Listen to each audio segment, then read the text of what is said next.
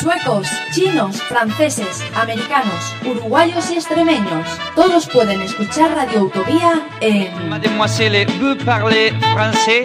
Mi scusi, ma yo sono un hippie. Oh, perdón. www.radioutopía.org Español es el sol. Español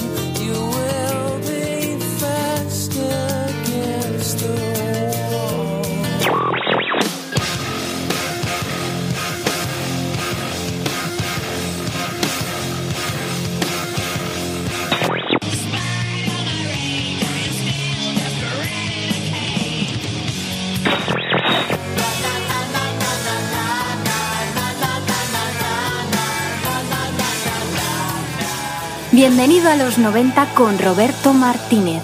Hola, ¿qué hay? Muy buenos días. Sintonizas el 107.3 de la FM. Arranca Bienvenido a los 90. En esta edición dominguera especial llega el final de Semana Santa. Procesiones, playa, montaña, desconex- desconexión absoluta, cambio de hora, políticos que no se ponen de acuerdo, caravanas, restaurantes en medio de la nada y música que siempre nos acompaña, en un pendrive, en un CD, en vinilo conectado a tu reproductor o sintonizando la radio. La música nos ayuda a pensar que, aunque mañana sea lunes otra vez, pronto llegará el viernes.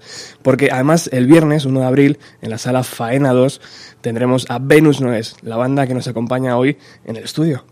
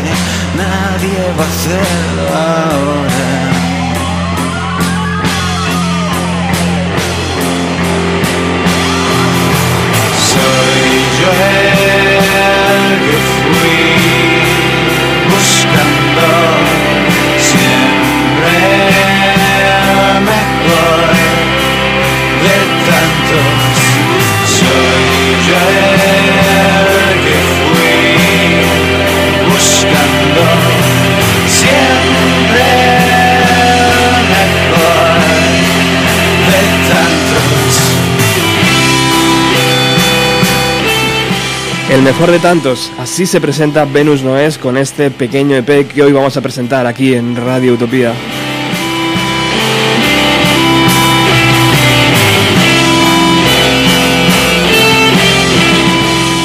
Para ello tenemos al 50% de la banda, a José y a Iván, porque a Raúl y Quique deben estar todavía de vacaciones, ¿no chicos? ¿Qué tal? Buenos días. Buenas, ¿qué tal? Buenos días. ¿Cómo estáis? Pues, eh, muy bien. Raúl y Kike están. eh, bueno, Kike está fuera, está, está de vacaciones y Raúl está preparándose unas oposiciones, muy liado. eh, Oh. Ambos hermanos están muy liados en, en esa aventura. Así que aquí estamos el 50% del resto del grupo para, para apoyar. Bueno, este es eh, el mejor de tantos que habéis eh, grabado en vuestras cabezas, este pequeño EP, o cómo, cómo funciona. Bueno, no sé si es exactamente lo que teníamos en, en la cabeza, porque ya sabes que eso en realidad cuando te metes en el estudio no estás muy seguro de cuál va a ser el, el resultado final. Entonces sí, yo creo que sí se parece bastante ¿no? a lo que teníamos en, en la cabeza, pero... Sí. O sea, Aparte es un título bastante significativo, ¿no? Para... Sí, para, para darle título al, al- al disco, sí, pero sobre todo la idea que teníamos eh, con respecto al- a, a esta grabación era llevar un poco lo que estábamos haciendo en el, en el local, a nivel de sonido, sobre todo a nivel un poco de, de sensación de directo, que, que tuviese un tono un poquito crudo. Eh, para eso lo que intentamos es no pues producirlo mucho ¿no? y que, y que sonase pues eso bastante bastante fiel a lo que estábamos haciendo actualmente en el, local de ensayo y yo creo que, que en cierto modo sí que sí que lo hemos conseguido Bueno, contarme un poco, porque Venus Noes viene de, de una cantidad de años de- atrás importante, ¿no? O sea, es un grupo que si conocéis un poco la escena Alcobendas y Sanse, siempre ha estado ahí.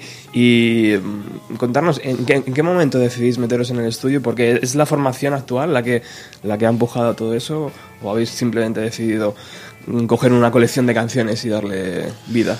Es la formación actual, o sea, el, el grupo ha tenido diferentes fases y diferentes formaciones a lo largo de los años, ¿no? Empezamos originalmente con Venus no es, estamos... O sea, ahora mismo la, la- la formación original es la que estamos ahora, pero en el proceso no, no se ha compartido. O sea, yo estuve durante un tiempo fuera, estuvo otros compañeros como Alfonso o Sí, David. David, han ido, han ido pivotando ahí varios elementos a- en torno a- al, núcleo, el núcleo original del grupo y, además eh, se han ido conformando repertorios distintos ¿no? en, en- todas esas épocas y con, los distintos miembros que han pasado. Y bueno, la idea sobre todo aquí, una vez que teníamos conformado esta, este, este núcleo fuerte de- del grupo y ya teníamos bastante trillados los, los temas que, estábamos trabajando, pues decidimos que, iba siendo hora ya de al menos, no sé si hacer un LP, pero sí un EP que fuese un poco reflejo de lo que estábamos, de la última época del grupo y, y del sonido que estábamos teniendo en ese momento. Claro, efectivamente, con la última reestructuración, por alguna manera, del- de la banda, pues decidimos dar un poco de giro ya de, de sonido y definirlo a algo diferente a quizá lo que se ha hecho durante los años anteriores. Sí, no tanto diferente, pero sí con, con una pequeña vuelta de tuerca hacia, hacia mm, digamos que hacia un paisaje sonoro un poco más duro, ¿no? Un poco más, eh, más rudo, ¿no? De lo que hacíamos anteriormente. Tú además bien sabes, Robert, que, que durante un tiempo tuvimos teclados dentro del grupo, que, que eso suele Ujú. dulcificar un poco el sonido, ¿no? Y en ese sentido sí que tomamos una decisión ya hace un tiempo de, de hacer unas, un- una música un poquito más cruda, ¿no? Que se sustente sobre todo en distorsiones de guitarra, efectos de guitarra y... Sí, un poco, Ah. O sea, un poco primitivo, diría yo ahí. Sí, en- incluso en cierto aspecto incluso en las estructuras un poco eh, de bajo, sobre todo, ¿no? Eh, que, que son en realidad son muy simples, ¿no? Son, son cosas muy simples buscadas un poco a propósito, ¿no? O sea, alejarnos un poco de ciertos cromatismos en, en las líneas de bajo, ¿no? Que no fuesen tan ricos en ese sentido, que fuesen algo como una cosa mucho más básica, donde en realidad ese color lo dibuja más bien la melodía de, de voz o incluso de guitarras, ¿no? Mientras que la base, también incluso rítmica, ¿no? Es, es, es una cosa como muy básica, ¿no? Los, ritmos que hacemos, es cierto que a veces hay adornos que son unas- un poco más barrocos, ¿no? Pero, pero la base general suele ser, suele ser una cosa muy contenida. A mí me flipa que a lo largo de estos años hayáis encontrado una forma eh, muy cómoda de cantar en castellano, ¿no? Porque Mm. siempre se inicia la carrera musical de un grupo, yo creo, en inglés, porque son sus influencias, ¿no? Pero a vosotros se os ve muy cómodos en el castellano. ¿Cómo, cómo fue ese, ese, ese trabajo? ¿En qué momento eh, la cabeza del compositor de las letras dijo, "Mm, no, ya en inglés no? Eh, básicamente por una cuestión de, de- de retos eh, personales, es decir, porque en, el momento en el que empezamos a, a decidir tomar ese rumbo, ¿no? Eh, porque sí es cierto, como, como bien dices, que to- todos los grupos que nos dedicamos un poco en la escena indie, el bagaje musical que tienes es principalmente americano o anglosajón. Y nosotros, de hecho, empezamos también así, ¿no? Empezamos haciendo incluso versiones de Pixies, de, de Nirvana, etcétera, ¿no?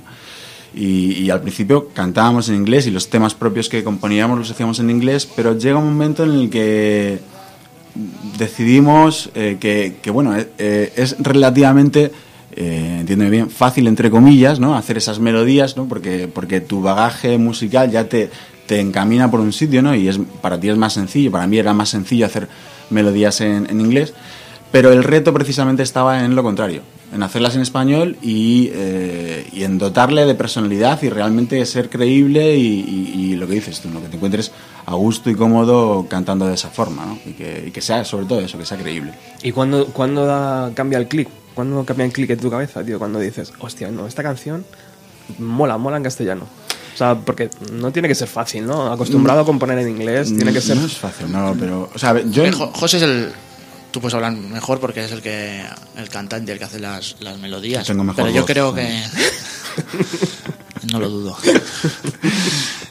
Pero yo creo que también llega un momento ¿no? en el que o sea, le das un mérito extra a, a- a cantar en castellano. O sea, lo Sí. que dices tú un poco, ¿no? O sea, yo a la, a la hora de, de tocar en un grupo valoro extra el, el que una melodía sea en castellano porque no es, i- no es igual de simple hacerla en inglés con los- las típicas dejes que tienes y las melodías son muy fáciles.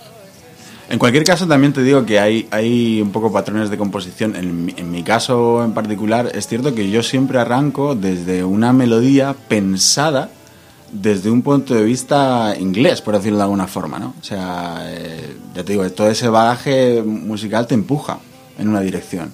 Y tú esa dirección la tomas cuando empiezas a, curarte una melodía, pues no empiezas a cantar, pues voy a por el pan, porque, ¿sabes? Te, buscas algo que esté, que esté en otra onda, una onda muy americana, no sé qué, y eso lo, lo reconviertes, ¿no? Haces otra cosa con eso. Y, le calzas una, un- ya una letra y un, y un sentido en castellano que, que, claro, tienes que hacer realmente que las, las piezas encajen, sobre todo a la hora de de, de modular tu voz a la hora de cantar y, de, y de hacer énfasis en las frases. Es muy distinto cantar en inglés que cantar en castellano y los énfasis son distintos, la forma de hacerlo es distinto. Entonces, sí es cierto que tienes un periodo ahí en el que te vas adecuando a esa forma de, de hacerlo. Y siempre existe el miedo, el típico miedo de no sonar cursi, ¿no?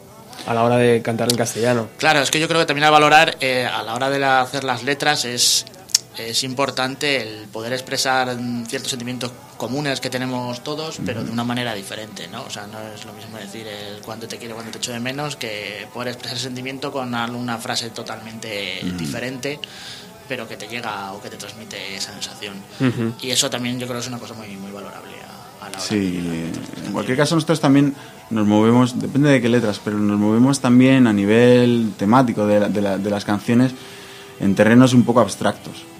Y, tienen, o sea, hay más concepto que una literalidad en las letras que reconozcas cosas, ¿sabes? O sea, hay más una idea detrás que genera esa letra, que hay veces que mucha gente la, puede escuchar y puede decir, no sé de qué cojones están hablando, pero sí es cierto que, que todo se basa en una idea real y en experiencias propias, ¿no? que luego bueno, se van transformando en esa letra Y, vaya, sí, más o menos es- suele ser ese el proceso ¿no? un poco que, que seguimos. Bueno, Venus no es, para todos los que no conozcan la, la escena, está compuesta por Quique a la batería, Raúl al bajo, que también yo creo que compone alguna canción, Sí, ¿no? sí, sí, Raúl. por supuesto. Eh, Iván, que le tenemos aquí con su preciosa guitarra eh, Jazzmaster, ¿puede ser? Sí, ¿verdad?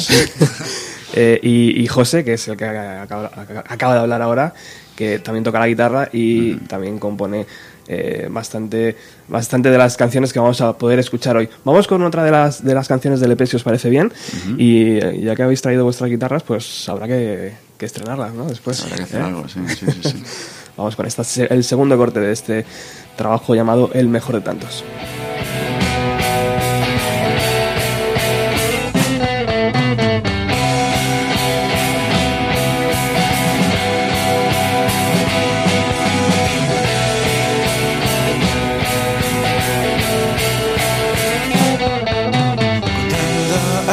Atrás uno a uno los pasos que de volver a andar con otra.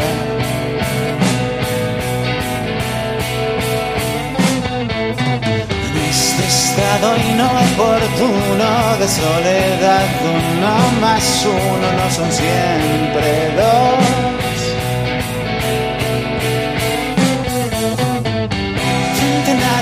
finalistas, yo te conozco de vista. Oh,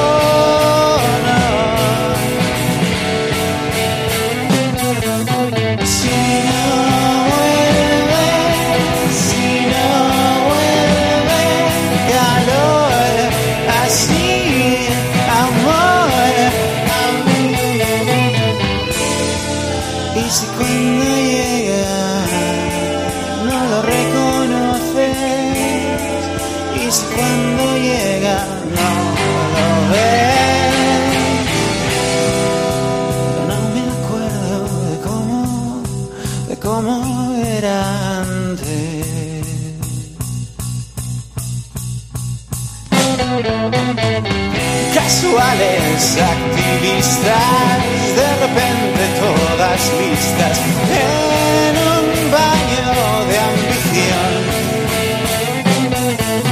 Parece que vea el futuro es este momento o ninguno y no sé a dónde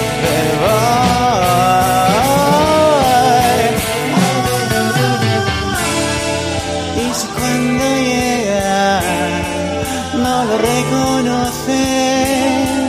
Y si cuando llega no lo ves ya no me acuerdo de cómo de cómo era antes. Ya no me acuerdo de cómo era antes ya no me acuerdo de cómo era antes de cómo era antes no me acuerdo de cómo era antes, ya no me acuerdo de cómo era antes, de cómo era antes. Ya no me acuerdo de cómo era antes, ya no me acuerdo de cómo era antes, de cómo era antes. Ya no me acuerdo de cómo antes, ya no me acuerdo de cómo era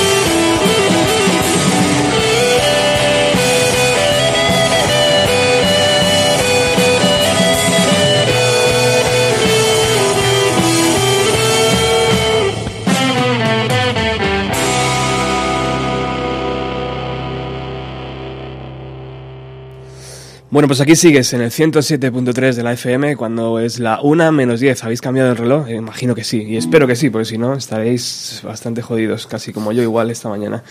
Eh, bueno, eh, decía yo antes que era el segundo corte de este EP, no, es el tercero. Ujú. Mal dicho, ¿eh? Que además me, la- me lo habéis traído aquí en formato físico. Imagino que se podrá comprar el viernes, ¿no? Eh, Sí, sí, eso es. Ahí estará disponible. En la faena 2, a eso de las 9 y media, junto al relevo alemán, viejos amigos de, Exacto. de guerra. Ujú. Eh, ¿qué, qué, qué vais a preparar para ese concierto? Bueno, pues todo el repertorio en realidad. Sí, eh, vamos a tocar todo el repertorio, prácticamente. A lo mejor se nos queda fuera alguna cosa, pero bueno, vendrá sorpresas. Y, y bueno, tenemos también que hablar con, con el Rebol Alemán, porque como antiguo compañero, o sea, tres de nosotros tocamos con la antigua formación de, de José Carlos, que era Stoikov. Eh, lo mismo hay alguna Sí, sorpresita. en- sorpresilla por ahí que se están, se están currando. Muy bien. Eh, bueno, pues eso, el viernes 1 de abril, en la faena 2. Eh, allí tenéis la oportunidad de comprar este trabajo y de, y de ver un- un- uno de los conciertos más interesantes. Bueno, habéis traído vuestras guitarras preciosas. eh, Yeah. ¿Qué vais a hacer, chicos? Pues nada, hemos, hemos eh, preparado hace media hora Muy cerca de aquí, además. sí, un, un par de temas precisamente de, de, de este EP para tocarlos en acústico, un formato que en- al que no estamos eh, acostumbrados porque en realidad con nuestro es un poco la distorsión y el efecto, pero... Cosa Pero que va a quedar bien. Cosa que me honra como programa, que va a ser la primera vez. Tal, Es una primicia. Una esta, primicia Roberto, absoluta. Gracias. ¿Qué canción va a sonar? Pues vamos a... transmutación. Sí, transmutación vamos a hacer. El segundo corte antes que decía Eh, voilà. Vamos a ello.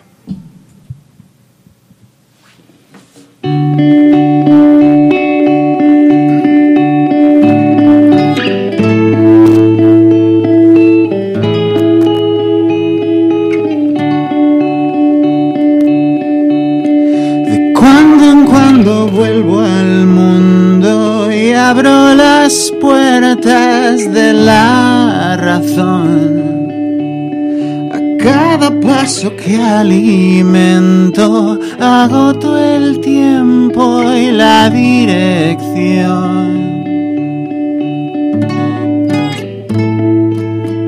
Es imposible no perderse.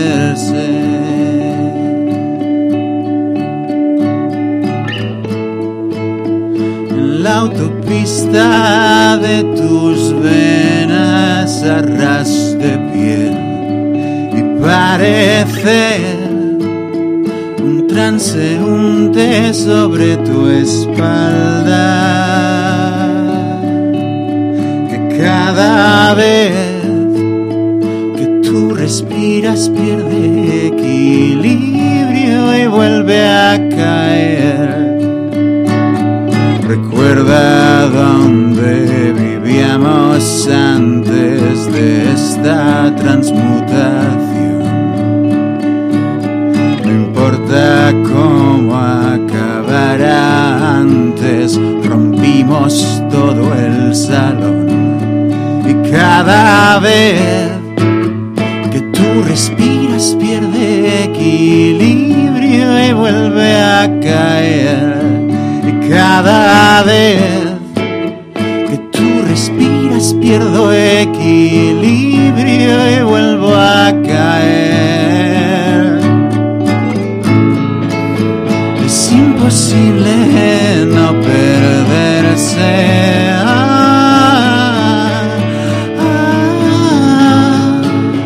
Es imposible no perderse.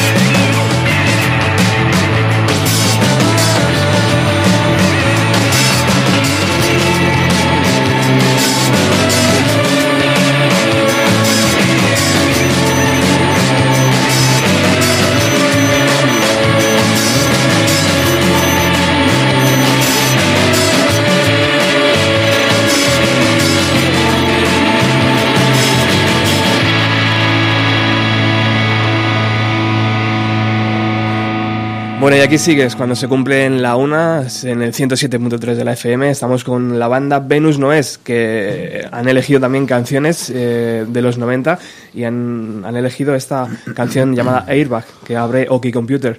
Imagino que habrá sido José quien ha elegido esta canción. Sí, ¿Sí? sí, Eso es. sí, Sí. culpable, totalmente. Sí. Eh, ¿Cuántas veces las ha- lo has escuchado, has escuchado esta canción en, en el cool, tío? Cientos, cientos de miles, ¿no? Si, si no es porque la ponían ellos, es porque la pedíamos nosotros, ¿no? Entonces, Exacto. sí, sí, sí. Oye, hablando del cool, ¿has, has significado algo bueno para la banda que, que haya cerrado? ¿O, o realmente un poco igual? Bu- bueno. O sea, no. bueno, quiere decir que eh, tienen más tiempo ahora los, los No. hermanos. No, ¿no? No. Teóricamente mm, debería afectar a nivel de tocar en directo y conciertos, debería ser más fácil, porque Quique no tiene la responsabilidad de abrir los fines de semana, pero tampoco, como tampoco tocamos mucho. No, además es que No, es cierto que estamos ahora en una circunstancia un poco especial por, por, por ese tema que te hablaba, ¿no? de que ellos están muy metidos ahora mismo en el, tema de, de- de las oposiciones y es cierto que tenemos poco tiempo para, para más. Eh, debería ser eh, debería ser o empezar a ser el momento en el que sí, que podamos proyectar un poquito más de cara a conciertos eh, de aquí en los, en los siguientes meses. Sí, pero, pero el cierre de- de- del bar como tal no... no, No, no puede aportar nunca nada bueno. no Y claro, supuso nada bueno, exacto, nivel- ni, ni para uno ni para otro, ¿no? ¿Cómo, cómo lo vivisteis eh, en primera persona? Así. Mm, Yo de una manera muy emotiva, yo me he pasado tantos años allí y he aprendido tanto y he disfrutado tanto y ya, o sea, para mí no, o sea, no era ir a un bar, era ir a ver a mis amigos y a escuchar buena música, que era y a disfrutar de, o sea, yo ya te digo, me he pasado mi juventud allí y fue emotivo. Yo cuando tocamos, hicimos el conciertillo y tocamos el Holes, etcétera, al final había que aguantarse las lágrimas ahí porque era, era Mm. duro. Después de, de tantas y O sea, tantas mucho cariño, historias. mucha amistad y mucha música se ha repartido de ahí, o sea que Ya sí, ves. sí, le debemos mucho. ¿Y ahora lo habéis pisado? Después de aquel. Yo he ido un día. ¿Sí? ¿Y qué sensaciones? Eh, estéticamente ha mejorado bastante las cosas como son. Era fácil, Eh, tiene cosas ahí muy interesantes como ganchos para colgar las chaquetas, que eso Un inventazo. es sí. un inventazo. Qué cabrón. Pero imagino que es raro, ¿no? Imagino que sí, es raro. O sea, yo ahora, ahora sí, me- ahora me siento como un extraño allí, la verdad. O sea, no, no siento que sea el- lo mismo que era antes. Claro. O sea, hay buen ambiente, el sitio está bien, etcétera, pero lógicamente no, no me transmite la misma. ¿Y tú, José? ¿Has, has podido entrar después del cierre? Yo no he vuelto, yo me, me- me he pasado el último año cambiando pañales y, y- y- y- sí, no, no, cuidando de mi nene. o sea, tengo poco tiempo para socializar. ¿Cómo se llama? Elliot. Elliot. Mm, Qué bonito nombre. Bueno, vamos a hablar un poco de la grabación de este, de este EP, porque según veo eh, en vuestro Facebook se inició en enero del 2015 y estamos en marzo del 2016. ¿Qué ha, qué ha pasado en todo este tiempo? Ha pasado un año. Bueno, ha pasado, en realidad el, el proceso de grabación eh, no duró mucho. El, el proceso de grabación y mezclas estuvo en torno a tres semanas, un mes, algo así. Eh, que fue bastante arduo, en realidad, sobre todo la, la- la fase un poco de las mezclas, ¿no? Porque, como comentábamos antes, no fuera de micro, que es cierto que, que- que tú- tienes una impresión cuando estás en, en el propio en el propio estudio de grabación, ¿no? De cómo está sonando, de cómo está quedando. Luego cuando, te llevas esa mezcla a casa y la escuchas empiezas a, sacar, ¿no? Algunos defectos. Y entonces es cierto que, que el proceso fue bastante, bastante complicado. Pero una vez que teníamos ya la mezcla definitiva, en realidad eh, el handicap era encontrar un sitio donde poder masterizar y nosotros tener cierto control sobre, sobre esa masterización, ¿no? Lo que hablábamos también antes, ¿no? Que hay muchos grupos indies del panorama español que, que intentan masterizarlo en Estados Unidos y tal. Nosotros esa opción no, la- no nos la planteábamos a priori porque teníamos poco control sobre, sobre el resultado final. Y entonces se fue dilatando un poco esa, esa, esa historia y hasta que al final ya pues eh, delegamos en, en Alfonso Siu, que era ante- eh, antes guitarrista de, también del grupo y que está bastante ducho en estas, en estas historias de masterización y, y tal. Y él fue un poco el encargado de, de darle ya el último repaso a la mezcla y, y la verdad es que contento, ¿no? Un poco Sí, la verdad es que ha hecho, ha hecho un gran trabajo. Pero es cierto que, que entre unas cosas y otras al final se ha ido dilatando ¿no? todo el proyecto, al final el diseño también de la portada y todo el rollo, y al final pues se va dilatando hasta pues eso, hasta ponernos casi en un año ¿no? de, de, de historia ¿no? con, con todo ese CD. ¿Y esto significa que va a haber un próximo trabajo, un próximo LP? ¿O, o este EP va a estar así durante varios años? En realidad, eh, bueno, depende un poco también del repertorio, ¿no? a, lo que te, a lo que te empuja un poco el repertorio. ¿no? Sí, o sea, ahora mismo todavía no tenemos nada pensado al respecto, pero sí creo que quizá por el proceso que se ha dilatado tanto ¿no? de este trabajo actual, eh, queremos presentarlo, mostrarlo, que la gente lo disfrute, pero nuestra idea a nivel compositivo es ya cambiar el chip y centrarnos en, en cosas nuevas desde ya. Sí, lo cual empezar sí, sí podría acabar en, en trabajar futuro exacto con, con material nuevo y sobre todo también no perder eh, el foco sobre, sobre esas cosas que has aprendido en todo el proceso de grabación, ¿no? que, que son cosas que, que si, si pasa mucho tiempo entre esta grabación y la siguiente, ¿no? es como que has perdido ciertas pautas que, que- que está muy bien seguirlas, ¿no? Porque aprendes muchas cosas en un proceso de grabación. O sea, muchas cosas a a nivel de, de- de- de las capas de sonido ¿no? que, que estás trabajando, de que no se peleen unas con otras, de tenerlo todo muy bien grabado a tiempo, de, de pensar también muchas cosas que, te que, que aparecen en, en el lugar, en, en- en- en- aparecen en, el propio estudio, ¿no? Cuando estás, cuando estás grabando. Cosas que a, a pri- a priori no contemplas cuando, cuando compones las canciones y que luego te las encuentras ahí y dices, coño, pues aquí puede molar a lo mejor meterle, ¿no? Este pequeño efecto o este pequeño arpegio o añadirle un coro. Que, que, bueno, también es un poco lo que comentábamos antes, ¿no? Hay gente que se, se- encuentra más a gusto en, en ese contexto de estudio y yo formo parte un poco de esa gente, ¿no? A mí me encanta el proceso de estudio porque te ayuda a encontrar nuevas vías que a lo mejor no habías explorado cuando estás componiendo la canción de, de nuevas, ¿no? Y luego claro. ya te la encuentras allí grabada y ya empiezas a, a escuchar un poco lo que hace todo el mundo dentro de la banda.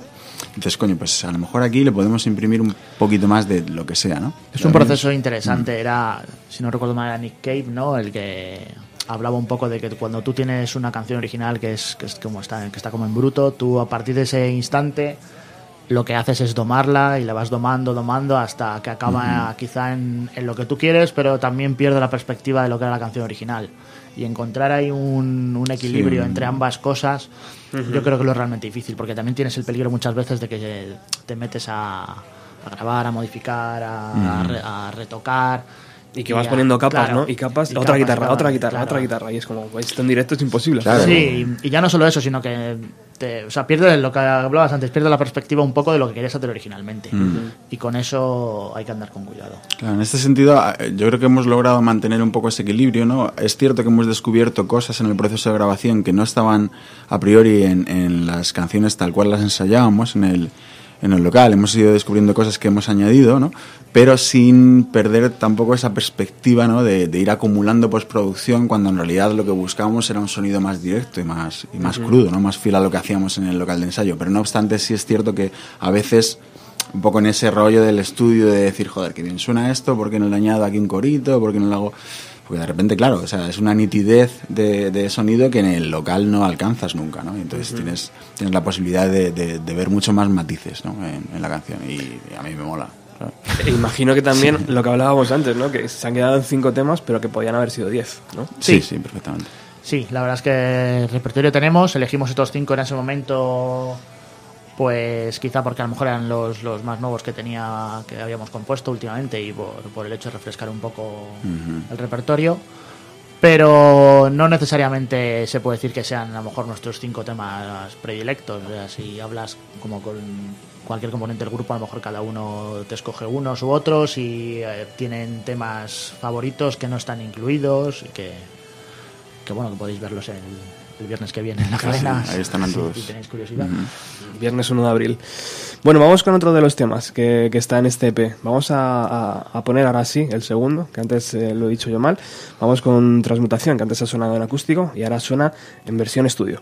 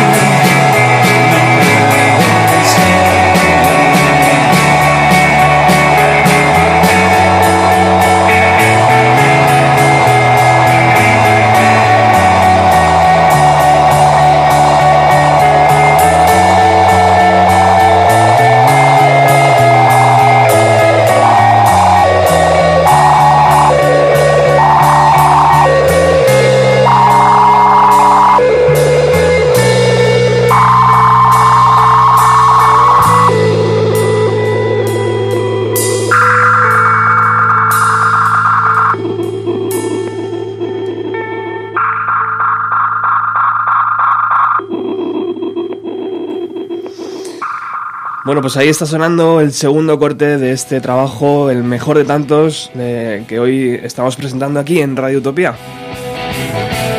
Y lo hacemos con la mejor formación posible, ¿no? Con el, con el grupo aquí en acústico. Nos faltan dos de ellos, pero bueno, está bien, ¿no? Porque Son poco importantes. son, son pequeñas cositas que no importan. No, no, pobrecitos. Bueno, eh, ¿cuál es vuestro tema preferido, chicos? Ya que estáis aquí vosotros dos, imagino que siempre uno se guarda, ¿no? Ese- esa sensación de que, "Buah, este ha quedado muy bien, ¿no? Este es el que más me gusta de todos, de los cinco. Yo de los cinco, o sea, en cuanto a resultado de grabación, eh, yo creo que Transmutación es el que, desde mi punto de vista, queda más redondo.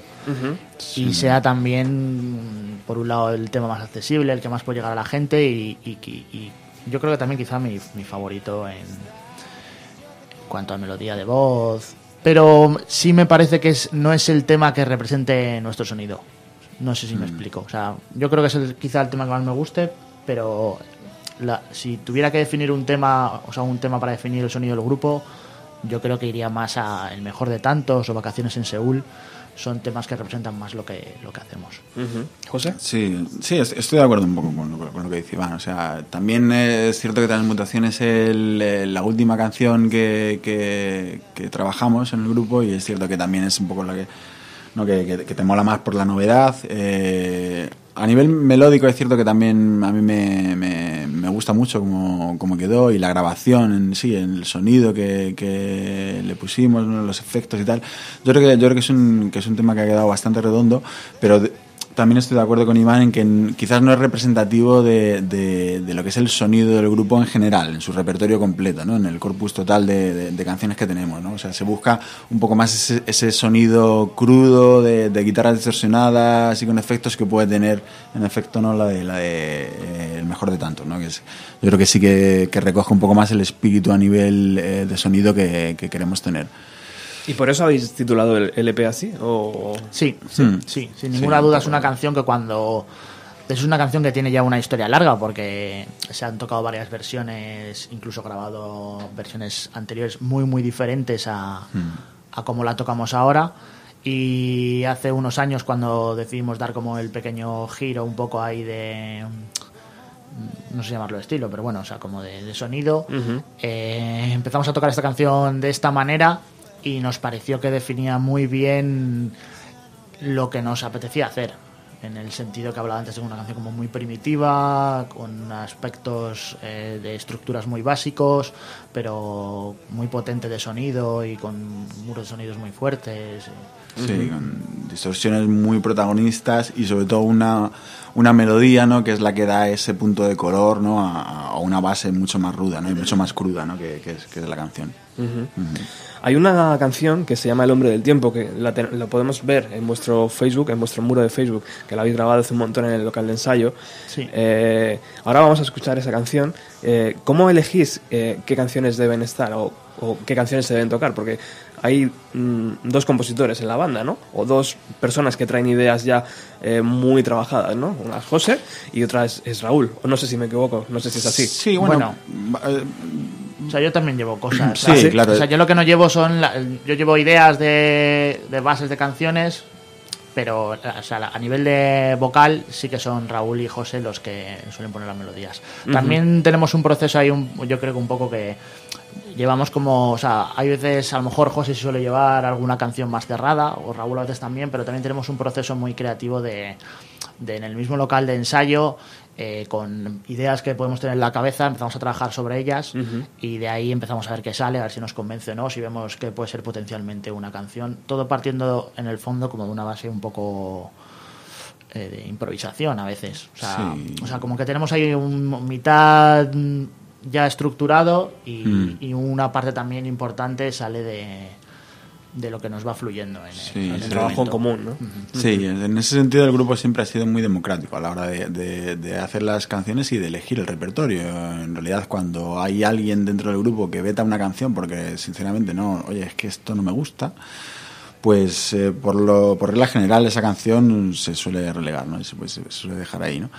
Y, eh, y el proceso también de, de- de generar esos temas suele ser también muy democrático. Es cierto que, que a nivel, por ejemplo, de melodías o de letras, tanto Raúl como yo somos un poco los que, los que llevamos esa parte, pero, pero llevamos esa parte al grupo y luego el resto vamos generando un poco lo que es la canción al final, que, que- que va a ser resultado de todo eso, ¿no? O sea, en ese sentido sí que todos aportamos nuestra parte, ¿no? Eh, Bueno, pues vamos a escuchar eh, El hombre del tiempo, que es una- la primera composición de este P, ¿no? Donde canta Raúl.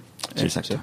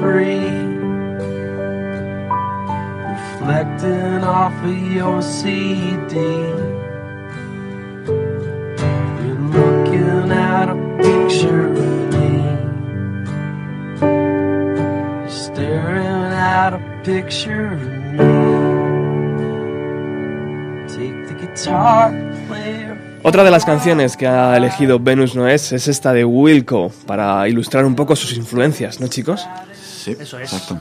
Bueno, vamos a hablar un poco de influencias para que la gente que está escuchando al otro lado diga, ah, bueno, si suenan, si les gusta esto, a mí me van a gustar, ¿no? Porque un poco las influencias van por ese rollo. Eh, a mí me gusta Nirvana, ah, entonces a mí también me va a gustar este grupo. Eh, yo no yo no sé si eso es del todo cierto, porque la verdad es que yo creo que sea, de las influencias que tenemos a lo mejor se puede notar algo en el sonido, pero no mucho en el estilo, o sea, no siempre que me han preguntado qué estilo tocáis, nunca he sabido tampoco definirlo exactamente. Indie, ¿no? Todo el mundo Claro, es es- indie, pop rock, no sé. Pero indie que- es un término que a mí ya hoy en día no, Mm. no me gusta no me gusta utilizar porque creo que es un término que se ha, se ha desprestigiado mucho eh, porque hoy en día el indie es, es mainstream, es comercial y Mm. son bases de pop o de rock o muy o sea, es que no, no intentan ir un paso más a crear un sonido o estilo propio, ¿no? Tenemos muchas influencias pop, ¿no? O sea, eh, entonces, y eso yo creo que sí que se nota al final, en, en- sobre todo en las melodías de voz, quizás es donde, donde más se puede encontrar. Y, claro, son, son influencias que, que- que van desde, de- saltando desde el pop británico al pop americano y luego también muchas influencias de rock, ¿no? De rock tanto, tanto anglosajón como americano. ¿no? Venga, dime tus tres bandas, José. Tres Mis bandas que, tres que te llevarías a una isla. Yo no puedo vivir sin los Beatles, ¿no? Eso es algo que tú sabes muy bien. Bien. Eh, yo creo que Radiohead eh, tienen que estar ahí, ¿no? A- Bien. para tomarlo a la hora del té. Bien. Y, y bueno, yo, para mí, Dios es Jimi Hendrix. Entonces, Bien, bien, bien. para mí eso es, o sea, reconozco que son cosas como muy clasiconas, pero, pero es- son cosas que probablemente no dejé de escuchar nunca. Entonces hay, hay muchos grupos que, que, que vienen para, para desaparecer al poco tiempo, ¿no? A nivel un poco de influencias. Y para mí estos sí que están perennes ahí, ¿no? Y, un- y una banda nacional que digas, joder, ese tipo de letras me gusta mucho. Eh, me gustó durante mucho tiempo Los Planetas. Los Planetas yo creo que, que fueron un poco abanderados ¿no? de, de todo el movimiento indie. Hicieron cosas ahí como muy, muy chulas en su momento, ¿no? Y, y- y es un grupo al que, al que yo creo que toda la banda hemos, hemos seguido en ciertos momentos, ¿no? Eh, Sí, sí, sí. A mí Los Planetas me- no tanto es que me influyeran, sino que, bueno, que, que respetaba mucho lo que hacían. Me, me gustaban mucho. Vale, Iván, tres bandas, tío. Eh, Sé pues que es bueno, difícil, ¿eh? Es difícil, hombre. Si nos vamos a los clásicos de todos los tiempos, pues estaría con José en los Beatles o cosas así. Son grupos que me influenciado muchísimo. Y luego de los grandes de hoy en día, pues yo sí me quedaría con. O sea, a nivel, por ejemplo, de tocar, yo creo, y de sonar y de intentar hacer cosas ahí interesantes desde mi punto de vista, eh, para mí Radiohead están a otro nivel y, y Wilco lo estaban. Los últimos no me han convencido mucho, pero el- la década anterior me parece que, que era algo realmente espectacular. ¿Y, un- y una banda nacional? Eh, una banda nacional. A mí me ha influenciado mucho, obviamente también Los Planetas, que yo creo que de nuestra generación a todos, pero yo creo que me quedaría con La Costa Brava. La Costa Brava. La Costa Brava ha- siempre ha hecho un pop y un. O sea, las melodías siendo desde un punto de vista muy clásico, pero dándole un toque ahí un poco low-fi, por decirlo de alguna manera, y, de- o sea, las letras que hacían, todo me, me ha influido. O sea, es un pop que me gusta mucho Mm. a nivel nacional. Muy bien. Bueno, hablando de Radiohead, los dos habéis coincidido ahí. ¿Qué esperáis del próximo LP? Yo mucho. O sea, para mí. ¿Sí? ¿Se sigue o sea, esperando grandes avances de esta banda, tío? Yo creo que sí, son conscientes de ello. Yo, o sea, a mí los dos últimos álbumes que han sacado me, me parecen que es, que es lo mejor que han hecho y, y me parece que está a un nivel que, que muy poca gente o nadie puede llegar a ese nivel de, de control, de dominio de sonidos, de, de, de estructura de una canción, de matices. Eh, o sea, a mí, o sea, yo no, no me cansaría de, adjetivos positivos Y, para pa- darles. y para llegar ahí, ¿es necesario que la banda cada X tiempo se vaya cada uno por su lado? Y años después se vuelven a juntar y se vuelven a separar, se vuelven a juntar. Puede ser, o sea, ¿Sí? quizás eso le añade el punto, ¿no? De que se airen un poco entre ellos, cojan influencias, luego se pongan en común, a- aprendan. Además, ves una banda en la que todos son técnicamente muy buenos. Y, y a mí es que, o sea, en el sentido, sobre todo, de cara a llevarlo al directo, me parece que es algo alucinante eh, sonar tan bien como pueden sonar ellos. O sea, Sí, es espectacular. o sea, es- o sea, yo a veces, yo es que me veo los vídeos en directo y alucino, porque es toda la perfección, como si fuera estudio. Y... Es que hasta el batería saca discos, ¿eh? Claro, Sí, claro. sí, O sea, es una cosa de ese grupo, tío, es Y increíble. luego cómo cuidan el sonido. O sea, tú ves que cada guitarra que suene, la batería, el bajo, todo está al milímetro, eh, cuidadísimo. O sea, es que es impresionante en ese sentido. La compenetración que tienen en directo es, es absolutamente espectacular. O sea, le ves trabajar al, al batería y al bajista, ¿no? Mirándose constantemente. ¿no? Es- es- es- es- Claro, es que luego ves otras bandas profesionales y te parece que es algo amateur. O sea, en el sentido de salir, tocar una guitarra eléctrica y, y ya está. Sobre todo además la capacidad que tienen de hacer eso eh, en macro conciertos. Ya no solo una sala pequeña, donde es una cosa como más íntima y tienes a lo mejor un control ¿no? más exhaustivo sobre lo que estás tocando y lo, y lo, lo percibes mejor, ¿no? O sea, tú los ves en un contexto de, de- de un concierto multitudinario y lo clavan, ¿no? Entonces, a mí eso es, es algo que nunca ha dejado de sorprenderme, la verdad, de ellos. Ujú. Qué guay. ¿Echáis de menos los, los 90 o no?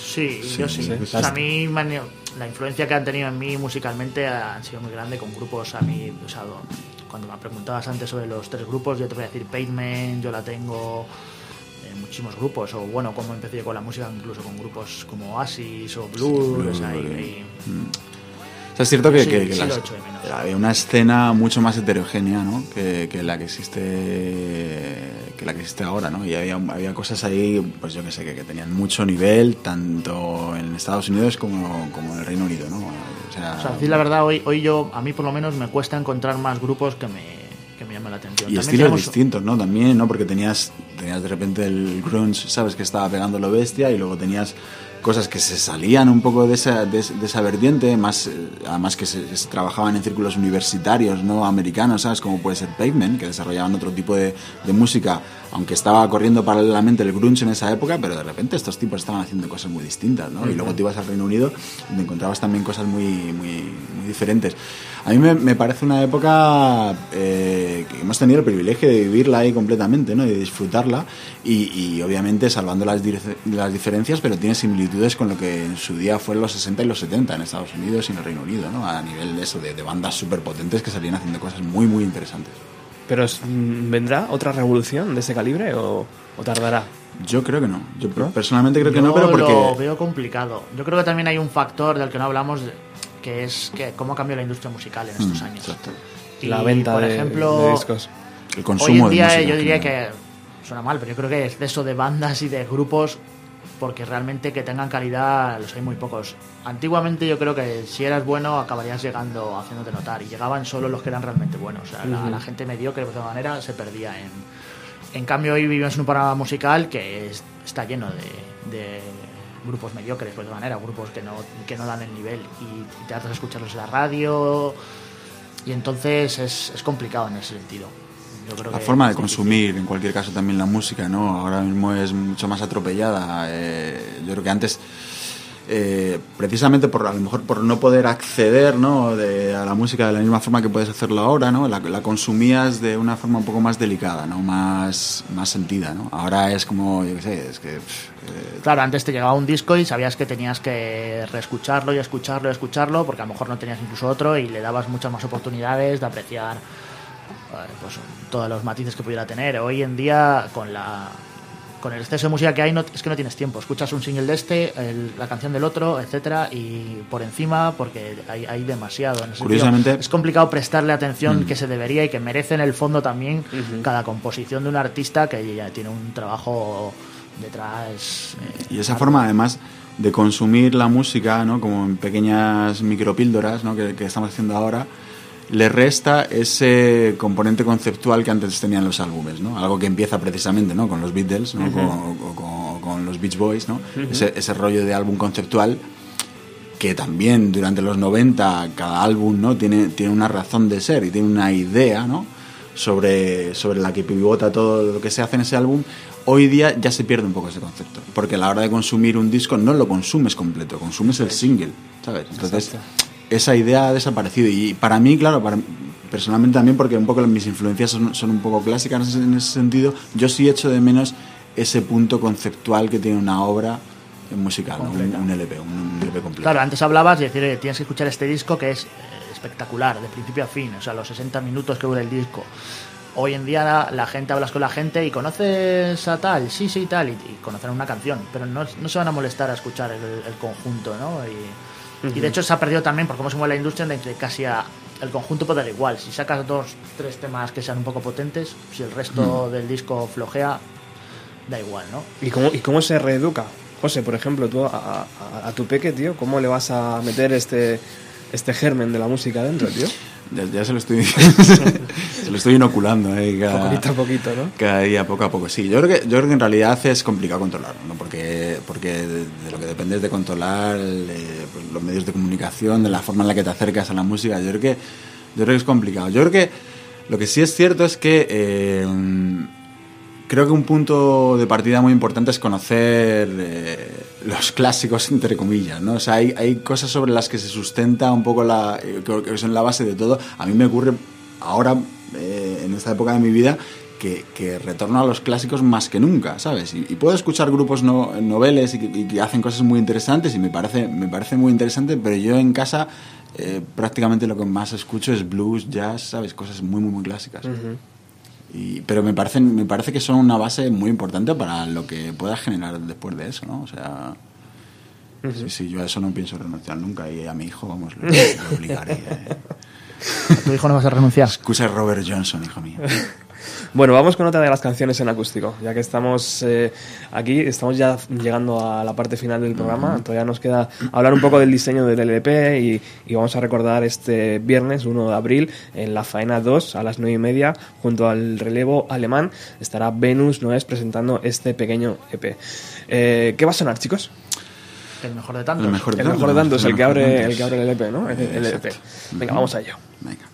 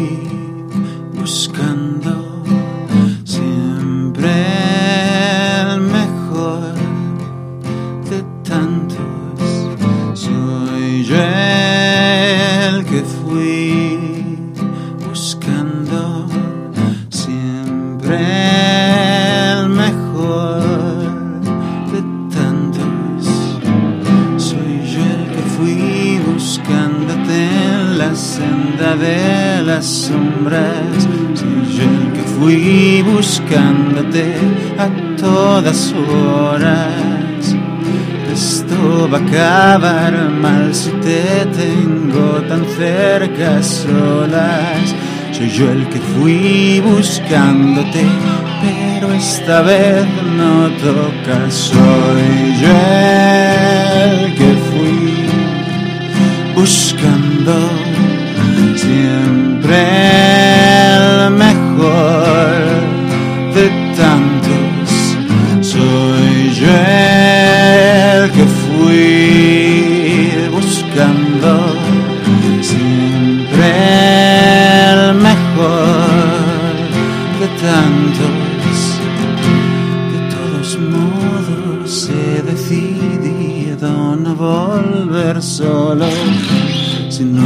tú mi otra mitad, me conformo con poco. Otra persona que me recuerde un poco tu boca. Soy yo el que fui buscándote, nadie va a hacerlo ahora.